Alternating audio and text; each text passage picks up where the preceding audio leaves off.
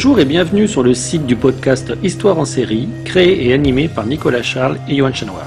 Au programme, une analyse des séries d'hier, d'aujourd'hui et de demain par les spécialistes des questions mobilisées par nos shows préférés.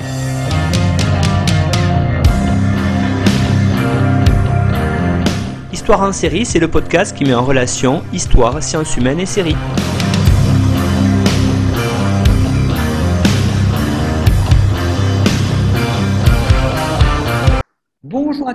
Bienvenue dans Histoire en série où je reçois aujourd'hui Swazik Krogenek. Bonjour Swazik.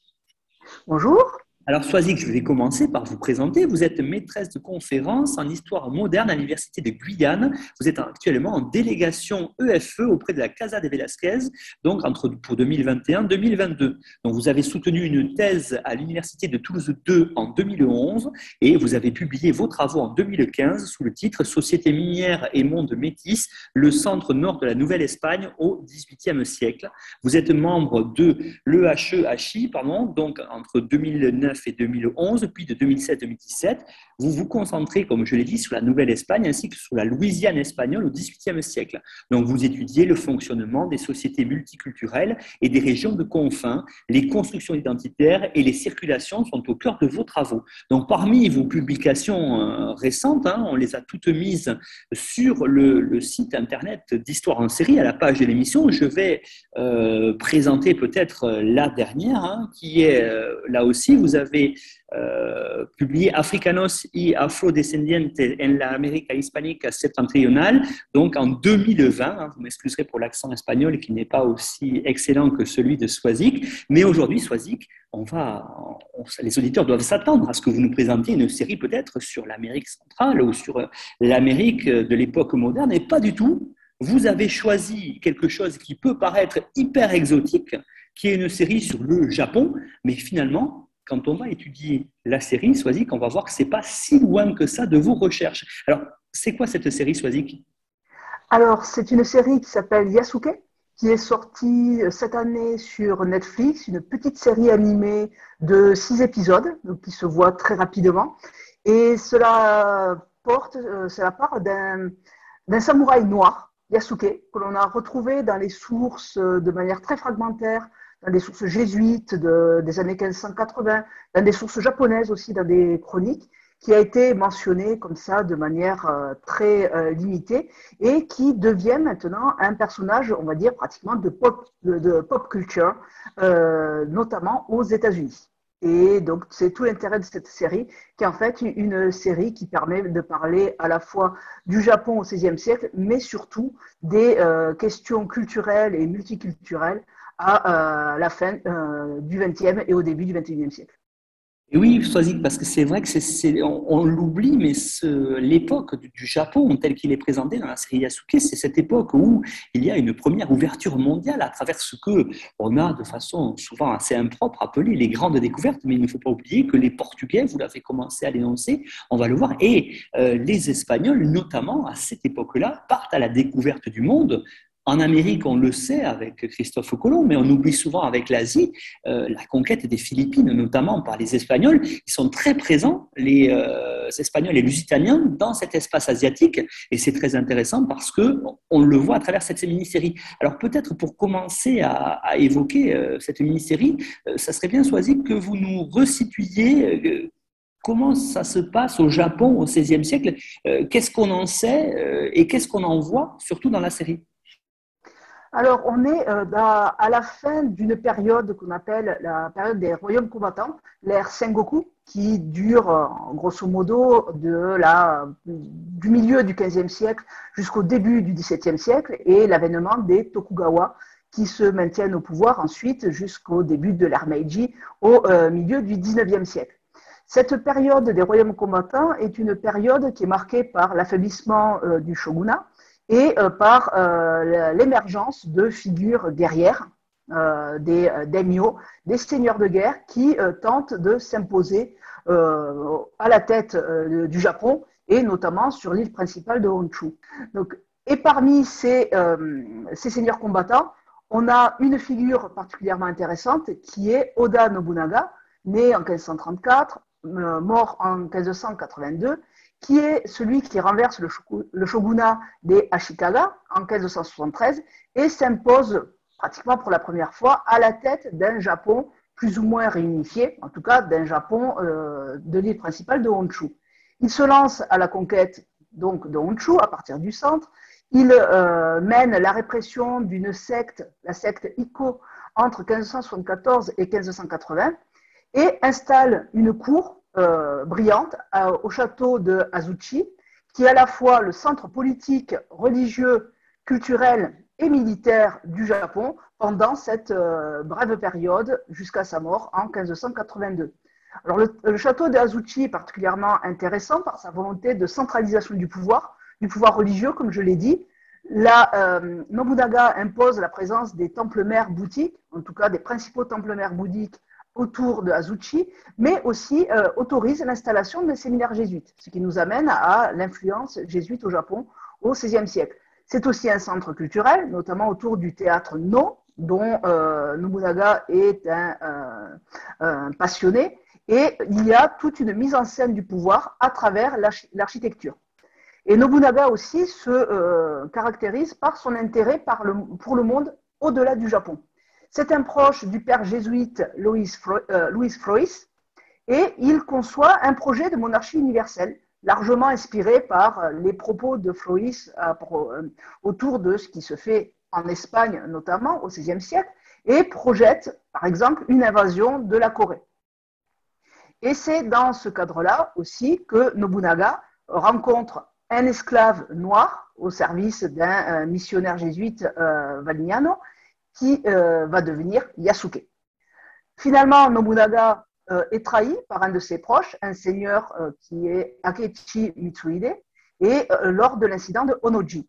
Et il est contraint de se donner la mort par ses poupous, donc en 1582.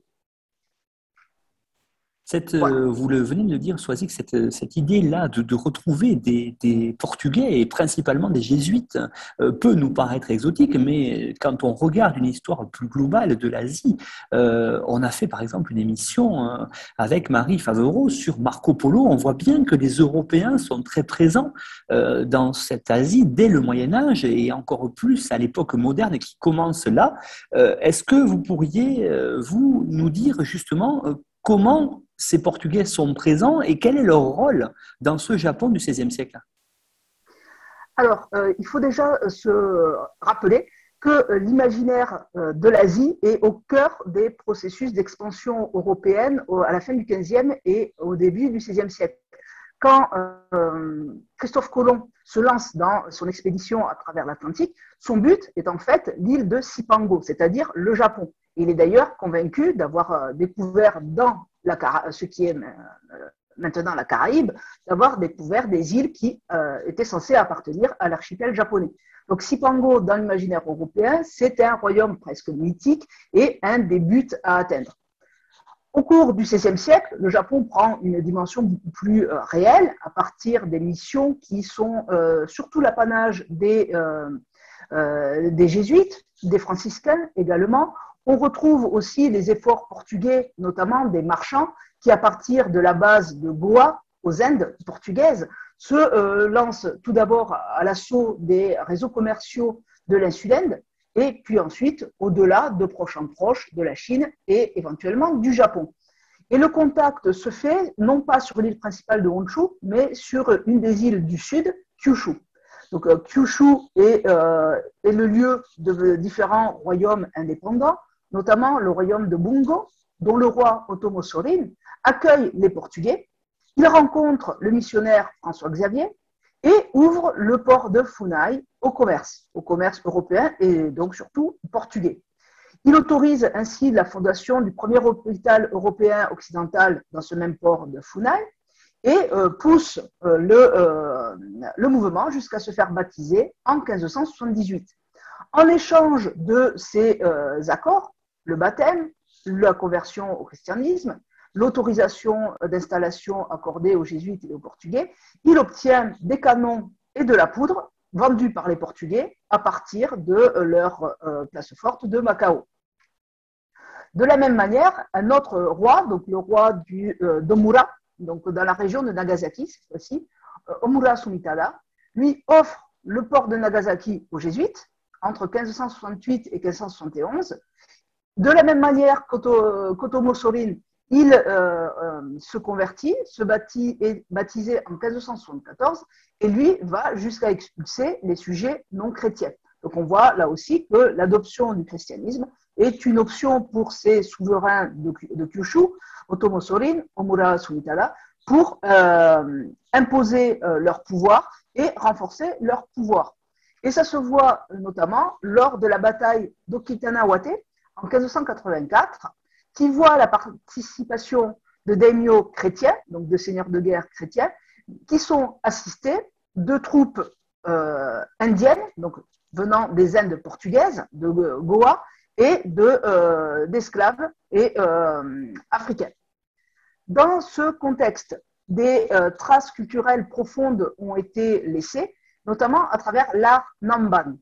L'art Namban vient du terme Nambanji, qui renvoie aux barbares du Sud, donc les Portugais. Cet art Namban rend compte de ces, euh, rencontres, est, est donc un art, c'est-à-dire quasi métis, qui, combine plusieurs traditions sur ces euh, représentations, notamment sur des, euh, ben, paravents, en espagnol les biombos. Les Portugais sont représentés souvent de matière comique, on insiste sur les détails des costumes, notamment la fraise euh, propre aux costumes européens de la fin du XVIe siècle, les pantalons bouffants, et on voit aussi l'intérêt euh, du regard japonais de Kyushu pour les esclaves qui accompagnent et les Portugais et les Jésuites. Et on retrouve cet art Namban sur les paravents qui, euh, par transfert culturel par la suite, va devenir, vont devenir une mode, notamment en Nouvelle-Espagne, par le circuit du Galion de Manille, les Philippines, puis Acapulco, puis Mexico. Et on retrouve euh, l'art des biombos qui sont euh, adoptés par euh, les habitants de Nouvelle-Espagne, de Mexico, en tant qu'objet, des paravents, mais aussi comme support de représentation, et là cette fois-ci, de représentation de l'histoire de la Nouvelle-Espagne. Vous évoquiez, Soisic, à l'instant avec nous cette idée que l'on retrouvait des esclaves euh, présents hein, justement dans, ce monde asiatique et en particulier euh, dans ce Japon. Alors on va en arriver à ce personnage de Yasuke parce que c'est très intéressant là aussi de voir finalement que contrairement à nos idées reçues, euh, la plupart de l'esclavage qui provient d'Afrique ne va pas vers les Amériques, mais il y a aussi une traite qui se fait vers l'Asie, vers l'océan Indien, puis vers l'Asie, et le personnage de Yasuke en est euh, véritablement révélateur de tout cela. Oui, alors Yasuke quand même a une caractéristique, c'est un esclave de service. Il euh, arrive au Japon au service d'un jésuite, euh, Alessandro Vagnano, qui est un des personnages les plus importants du monde missionnaire européen en Asie, dans la mesure où c'est celui qui organise ses efforts missionnaires. Il se rend au Japon pour inspecter littéralement ce qui est en train de se passer, renforcer les liens avec les seigneurs chrétiens japonais et au-delà euh, les seigneurs sur euh, l'île de Honshu, notamment Nobunaga. Alors, Yasuke euh, est un esclave, alors soit originaire du Mozambique, soit du Sud-Soudan, de l'Éthiopie. Ses origines ne sont pas encore déterminées. Et alors, ce que l'on sait dans les sources, c'est qu'il arrive en 1579, donc vraiment à la fin de la période de Nobunaga. C'est un esclave du jésuite Alessandro Valignano et il accompagne ensuite, en 1581, le père Floris et se retrouve à la cour de Nobunaga en 1581. Et c'est là que l'on voit euh, euh, son apparition dans les sources japonaises. Par exemple, dans euh, une chronique, Matsudata Iedata insiste sur la taille et la couleur de sa peau. Yasuke est un personnage qui marque les contemporains japonais au point de figurer dans les sources. Et d'ailleurs, la rencontre avec Nobunaga est documentée dans la chronique du seigneur Nobunaga. Je cite, Le 23 mars 1581, un serviteur noir est venu des pays chrétiens. L'homme était en bonne santé, avec de bonnes manières, et Nobunaga loua sa force. Le neveu de Nobunaga lui donna une somme d'argent lors de la première rencontre. Donc on voit dans cette euh, citation déjà ben, toujours cette, euh, euh, ce regard porté sur cet homme étranger à la peau de couleur qui impressionne la cour japonaise et impressionne tellement Nobunaga que Yasuke finit par rentrer au service de Nobunaga en 1581. En 1582, Yasuke est capturé par Akechi Mitsuhide après la mort de Nobunaga et là, on perd complètement sa trace. Plusieurs hypothèses euh, sont émises, notamment le fait qu'il soit remis à l'église. En tout cas, ce qui est sûr, c'est que Yasuke n'est pas condamné à se faire seppuku à la suite de la mort de Nobunaga, car il n'est pas japonais, il n'est pas considéré comme un samouraï par euh, Mitsuhide, et par la suite, il disparaît complètement des sources on en arrive à ce personnage de Yasuke. J'aimerais qu'on rentre plus en détail pour, voir qui il était véritablement et pour voir quelle empreinte il a laissé dans la culture populaire. Alors peut-être pour commencer, euh, j'allais dire par le commencement, euh, Swazik, est-ce que vous pourriez nous dire aujourd'hui euh, comment est-ce qu'on le connaît, comment est-ce qu'on le voit dans le Japon actuel?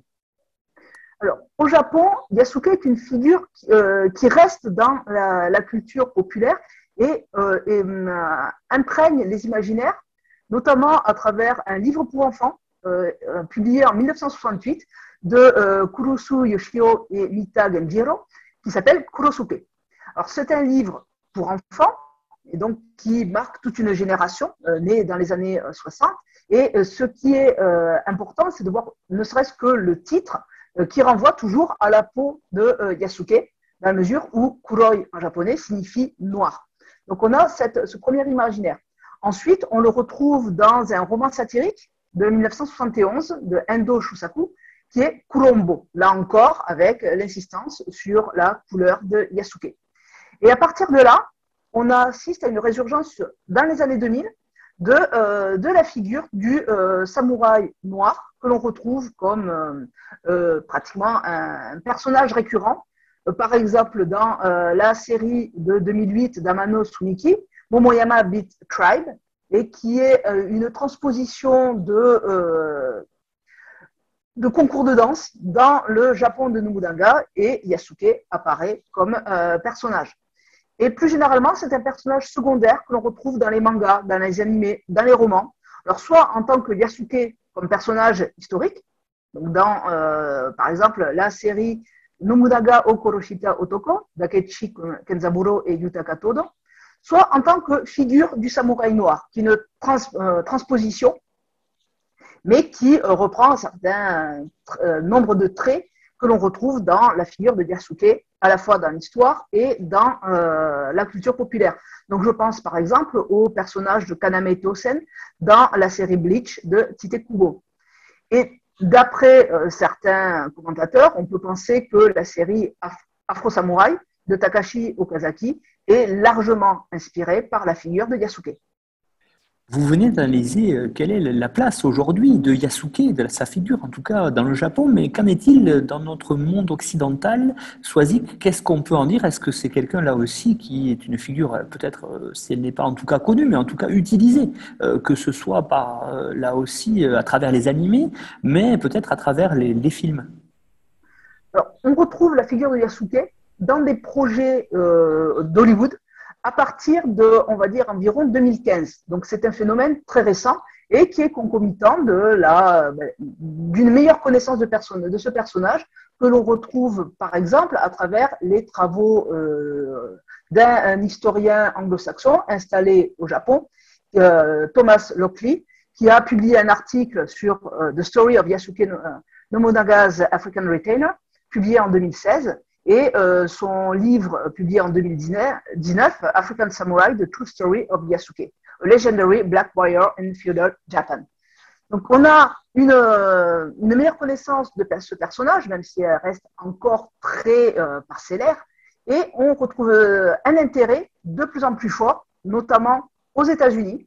On a eu un premier projet qui, aurait, qui était intitulé Black Samurai en 2017, et qui, euh, ce projet est repris en 2019 sous le titre de Yasuke.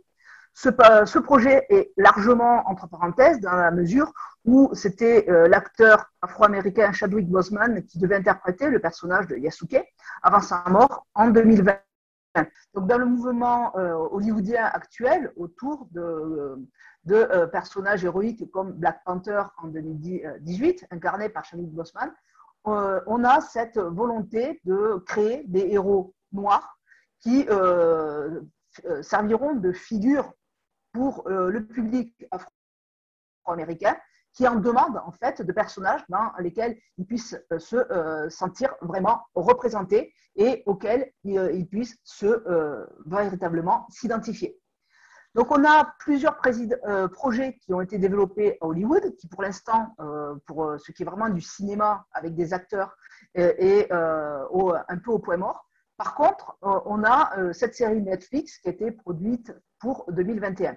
Enfin, on a, euh, du point de vue de la littérature, euh, Yasuke apparaît comme un protagoniste dans la trilogie, là, cette fois-ci, d'un roman, euh, d'une série de romans portugais, qui est écrite par un collègue de, de l'Université de Lisbonne, Jean-Paolo Oliveira e Costa, qui appartient au laboratoire du CHAM, qui est donc aussi un, donc universitaire.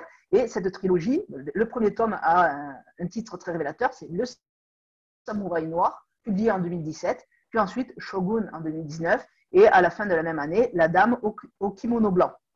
Donc, depuis quelques années, on va dire 5-6 ans, Yasuke est en train de s'imposer comme figure de euh, la euh, culture populaire, aussi bien aux États-Unis et aussi en Europe. On le voit bien, hein, cette série disponible sur Netflix, vous l'avez dit, mini-série de six épisodes, répond véritablement à une demande euh, au Japon, mais aussi une demande en Europe et aux États-Unis.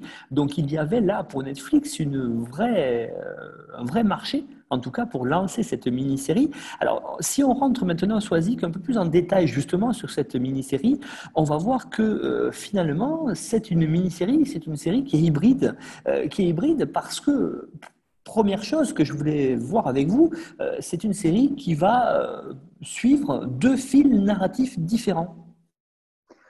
Oui, alors ça, c'est une volonté des producteurs, parce que bon, on connaît l'histoire très parcellaire de Yasuke, mais après, euh, il faut inventer, et c'est bah, le, but de la fiction.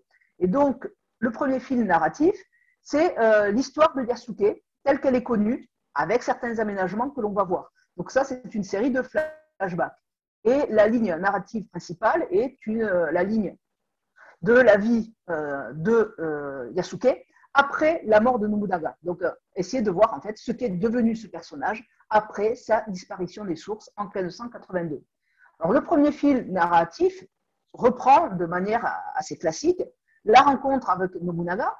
Alors, avec des, changements, comme je l'ai dit, Yasuke n'est plus l'esclave d'un jésuite euh, mais l'esclave d'un marchand, d'un marchand portugais, ridicule. Et là, on retrouve l'influence visuelle de l'art Namban dans la mesure où Yasuke est vêtu comme les personnages que l'on retrouve sur les paravents de, euh, produits par l'art Namban. Le pantalon bouffant et la fraise. Dans cette, euh, dans cette ligne narrative, comme je l'ai dit, il y a des aménagements, des créations, l'introduction d'un personnage féminin qui est un love interest sans lettres, une figure de samouraï féminin, Natsumaru, qui transgresse les codes traditionnels, euh, d'après l'antagoniste Mitsuhide, euh, que l'on va évoquer à plusieurs reprises maintenant. Et ce, euh, samouraï féminin, Natsumaru, renvoie à une figure peu connue en Occident, qui est la figure de la femme combattante, Ona Bugeisha ou Ona Musha. Ona veut dire femme, et c'était des femmes qui, dans le Japon prémoderne, pouvaient, en fonction des besoins, notamment dans une perspective défensive, mais aussi offensive, prendre les armes et combattre auprès des samouraïs. Ce qui est étonnant dans ces flashbacks, c'est que les jésuites ont totalement disparu de l'entourage de Nobunaga. Et oh, j'ai peut-être plusieurs hypothèses que l'on verra un peu plus tard. Et euh, surtout, dans ces flashbacks, on insiste lourdement, à travers le personnage antagoniste d'Akechi Mitsuhide, sur le trouble provoqué par l'entrée de Yasuke au service de Nobunaga, et dans une moindre mesure aussi l'entrée au service de Nobunaga d'une femme comme Natsumaru.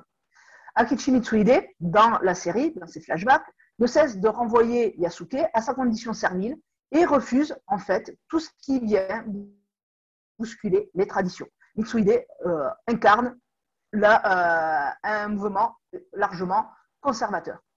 Le deuxième film narratif, lui, s'intéresse et brode sur l'histoire de Yasuke après la mort de Nobunaga. On le retrouve réfugié dans un village au fin fond du Japon, très loin de la cour. Il a changé de nom.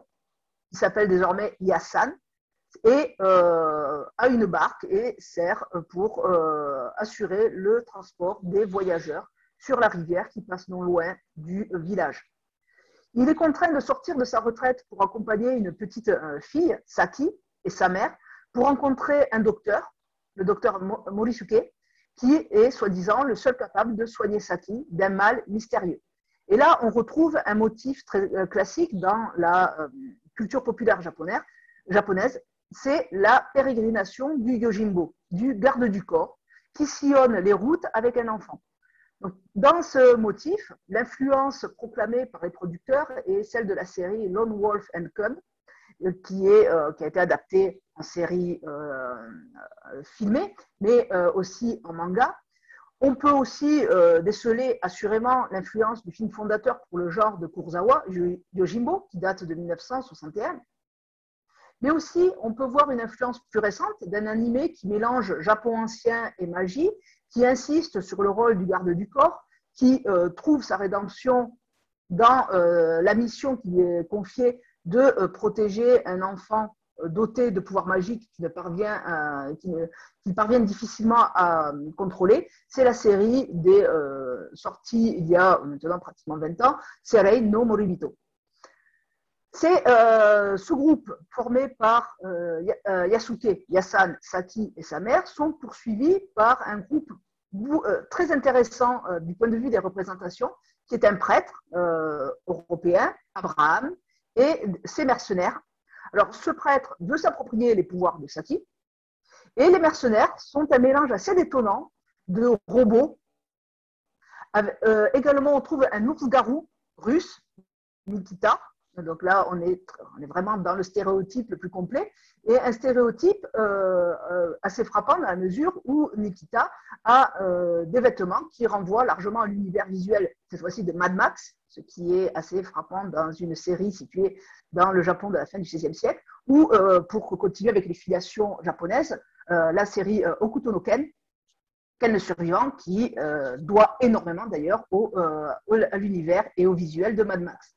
Et enfin, un dernier personnage, euh, un sorcier, chaman euh, africain. Euh, la mère de Saki trouve la mort dans cette confrontation, mais Yasuke et Saki parviennent à échapper au prêtre, à le vaincre, les deux, et à trouver enfin Morisuke, qui est en fait pas vraiment un médecin, mais plutôt le leader de la résistance, un ancien samouraï de Nobunaga, qui est lui-même un mage, et euh, se confronte, on va dire, entre guillemets, au boss final. Il y a une structure qui, euh, est assez proche des jeux vidéo dans cette série, le Daimyo, qui n'a pas de nom d'ailleurs, qui est en fait une sorcière maléfique qui a renversé Nobunaga. Donc, on, adieu Tokugawa, adieu les, euh, l'histoire du Japon telle qu'on la connaît. on est vraiment là dans de la fantaisie, qui a renversé Nobunaga et qui veut aussi s'approprier les pouvoirs de Saki pour renforcer sa domination maléfique sur le Japon au cours de cet itinéraire, Yasuke redevient lui-même, et on le, verra euh, par euh, des euh, effets visuels très marqués. Et il devient lui-même, grâce à son combat aux côtés de Saki, qui agit vraiment comme une figure rédemptrice pour le Japon, pour le monde des esprits, comme pour Yasuke à une échelle plus personnelle. Et à la fin, la boucle est bouclée. Saki retourne au village Yasuke devient un ronin, un samouraï sans maître qui parcourt les chemins. Les mercenaires, eux, ont droit à, une rédemption dans la mort au combat. C'est le cas notamment du robot, Rest Bucket.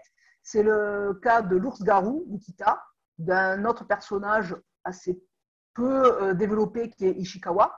Et celui qui repart homme riche, là, dans un motif presque de western spaghetti, c'est le euh, sorcier africain Ashoja. Soazic et qu'on évoquait à l'instant l'idée que cette série était une série hybride. Alors c'est aussi intéressant, je voulais vous poser la question, parce que on est ici sur de la culture japonaise, vous l'avez dit, hein, à travers les personnages, on est sur de l'animé, et pourtant, si on regarde, on est sur un animé, mais qui est américain. Alors il est américain déjà par la production. c'est une série imaginée, créée, produite par un animateur états-unien, Leshon Thomas, qui est passé par le Japon, par la Corée du Sud. C'est produit par Matthew Shatuk, mais en même temps, pour tout ce qui est animation à proprement dit, character design, c'est le studio MAPPA, qui est un studio japonais. La musique aussi participe de cette hybridité. Elle est euh, composée par le euh, rappeur américain Flying Lotus, qui est également euh, un producteur de la série. Et cette bande de son mélange des influences électro, hip-hop, des percussions africaines, japonaises. Donc, c'est une, il y, a ce côté très hybride. Et on retrouve aussi quand même des influences de séries comme Samurai Champloo qui mélangent le euh, Japon médiéval à la euh, musique euh, hip-hop et électro. C'est un animé américain aussi dans, l'enregistrement des voix. Si on regarde la fiche de production sur Netflix, les voix originales sont les voix américaines. Ensuite, le doublage secondaire et le doublage japonais. Donc là, on voit bien que c'est une série qui a été pensée d'abord pour le public anglo-saxon et surtout états-unien, et dans, une, euh, seconde, euh, dans un second temps pour le public japonais.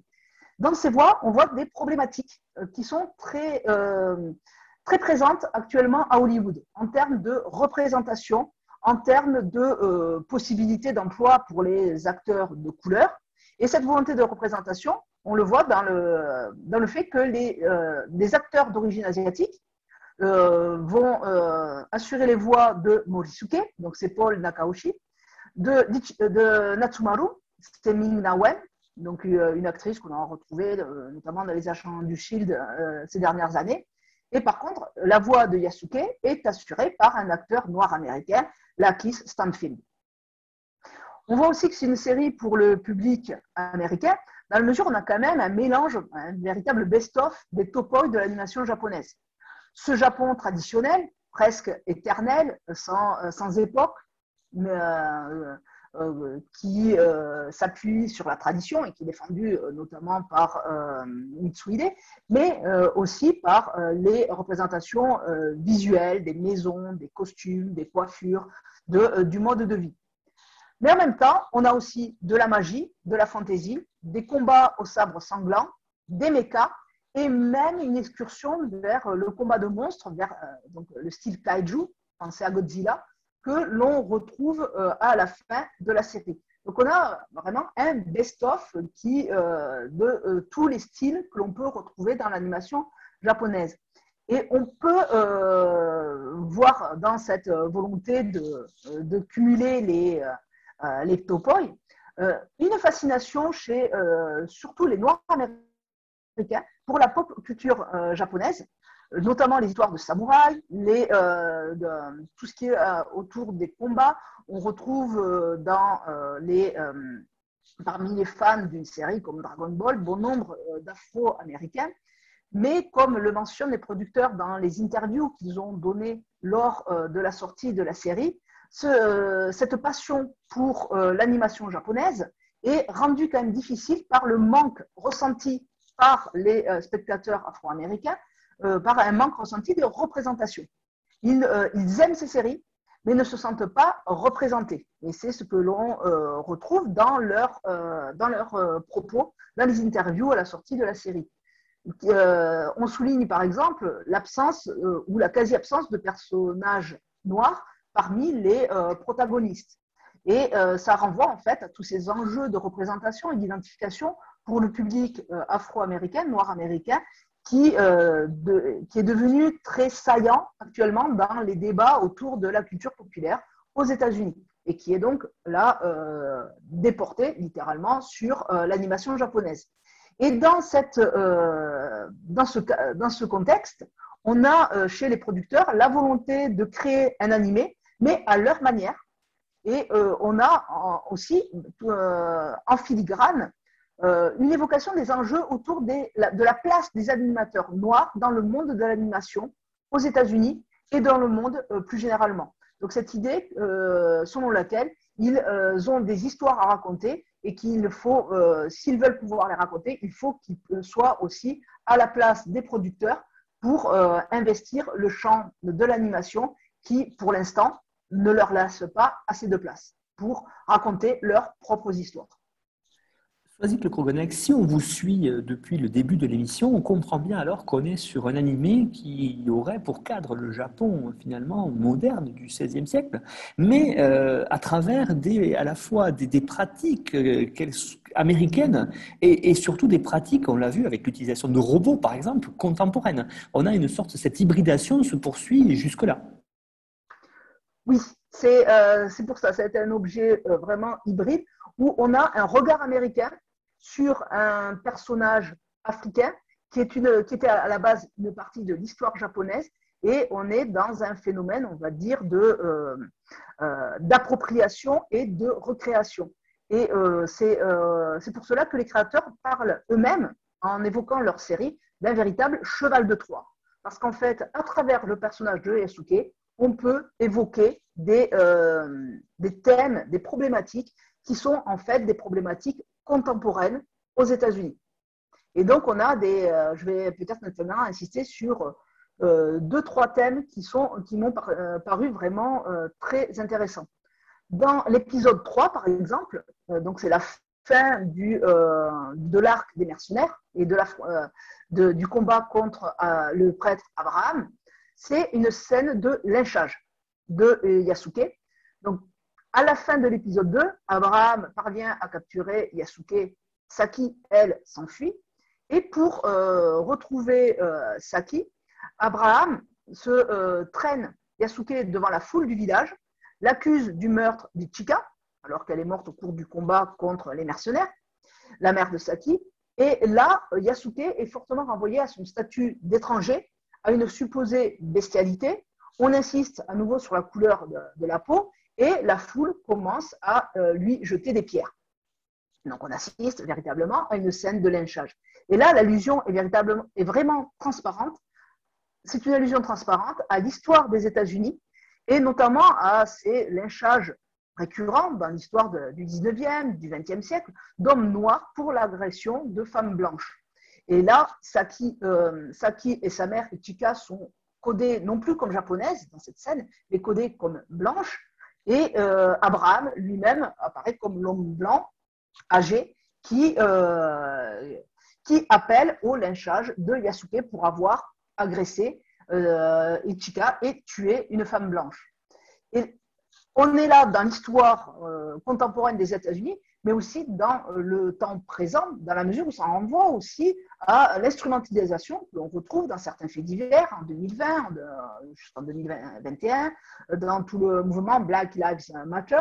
Et euh, je pense par exemple à euh, un fait divers qui a eu lieu à Central Park en 2020, euh, au cours duquel une promeneuse blanche a appelé la police parce qu'elle se sentait menacée par un passant noir américain qui était amateur et observateur d'oiseaux qui, euh, euh, qui lui demande de tenir euh, qui demande à la femme de tenir son chien à l'aise. Elle se sent menacée et appelle la police avec tous les, les, problèmes que cela peut poser, que ce qu'on a pu voir avec les violences policières aux États-Unis, et en, en, disant à la police qu'elle est, qu'elle ne se sent pas en, en sécurité, qu'elle est mise en danger par la présence de cet homme noir.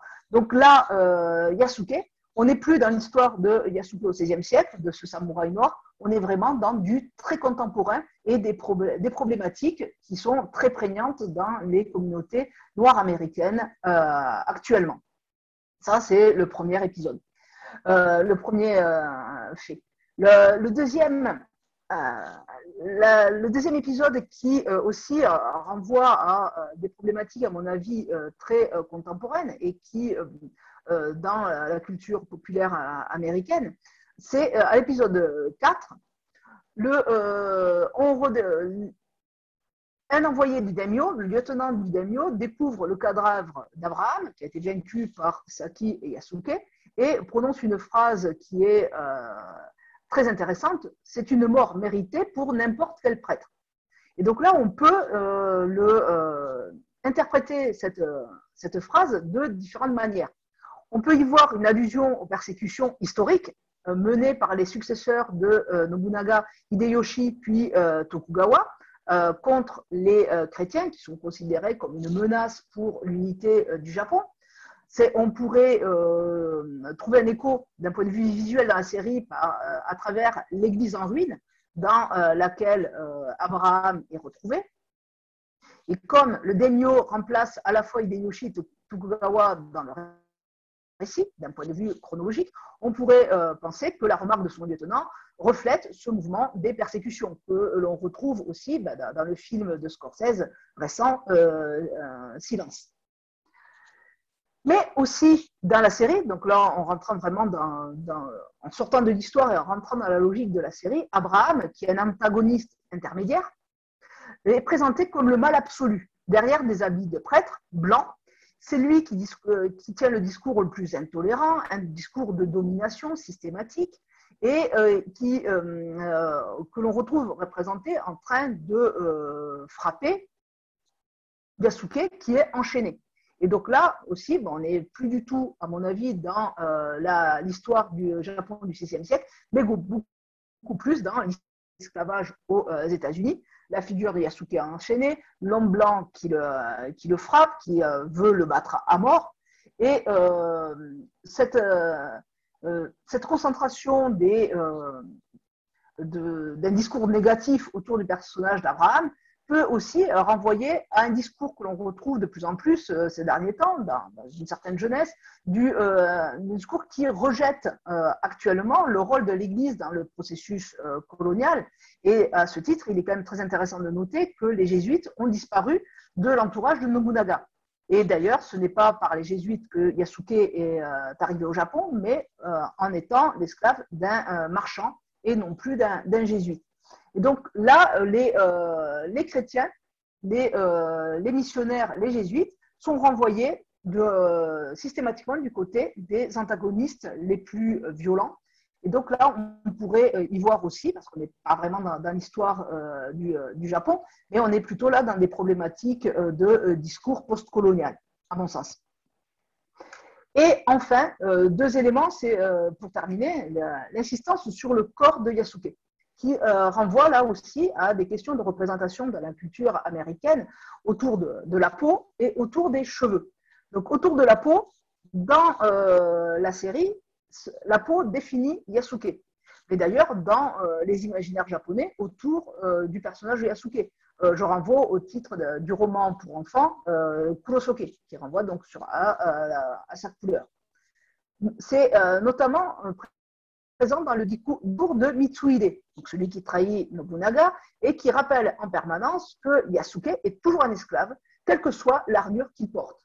Donc là, Mitsuhide représente un Japon conservateur qui ne tolère pas les changements introduits par Nobunaga, une femme samouraï, un samouraï noir, mais euh, aussi on peut voir en filigrane tout un discours sur la tâche de l'esclavage, que l'on retrouve là aussi bien en Amérique ibérique, la mancha de l'esclavitude, ou dans la culture états-unienne de euh, la single drop of blood, c'est-à-dire le fait d'avoir seulement une goutte de sang euh, d'origine africaine renvoie à une condition euh, servile passée et fait de la personne une personne noire ou une personne de couleur.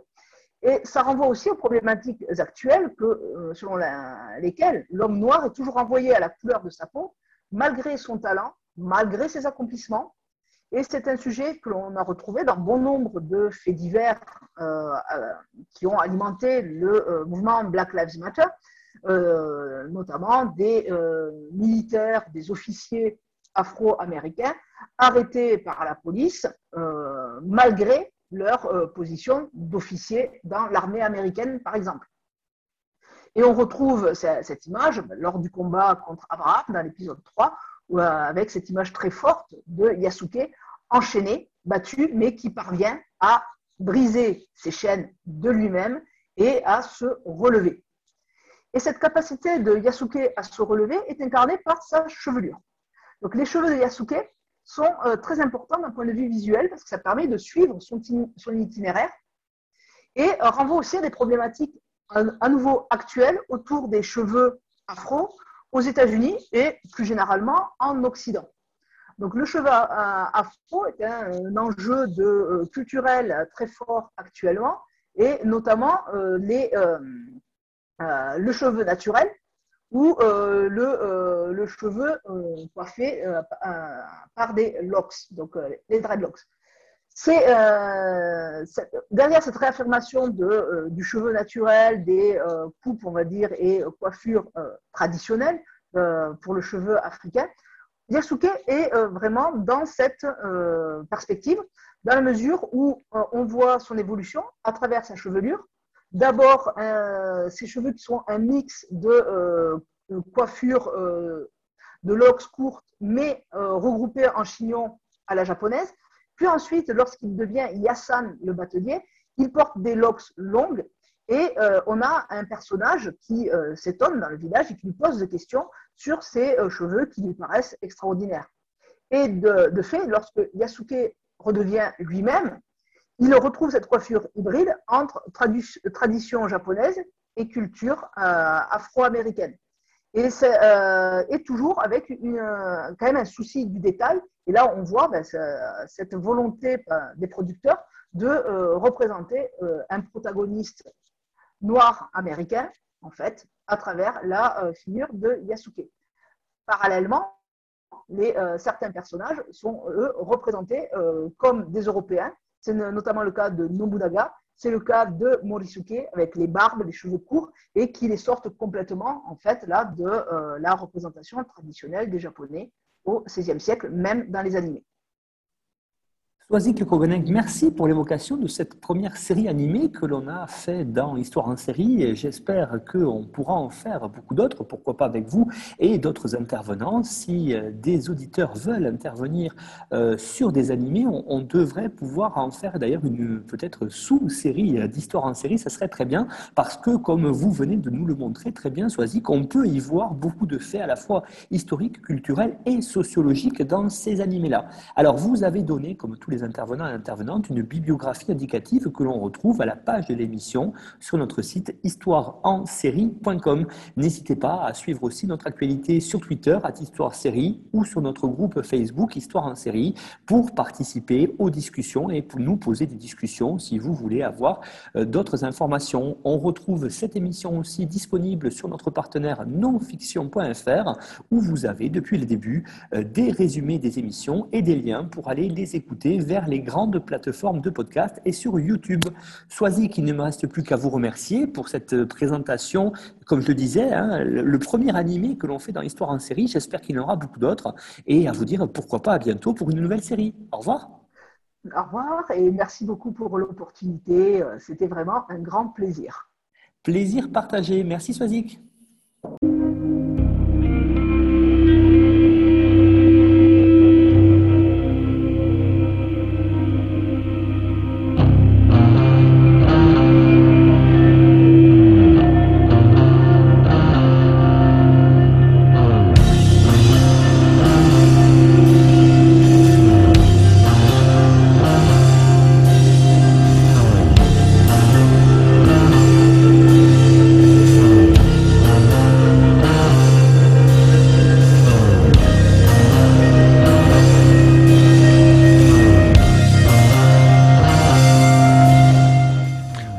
Sur Twitter, at Histoire en série, pour connaître le programme à venir, ainsi que des conseils bibliographiques.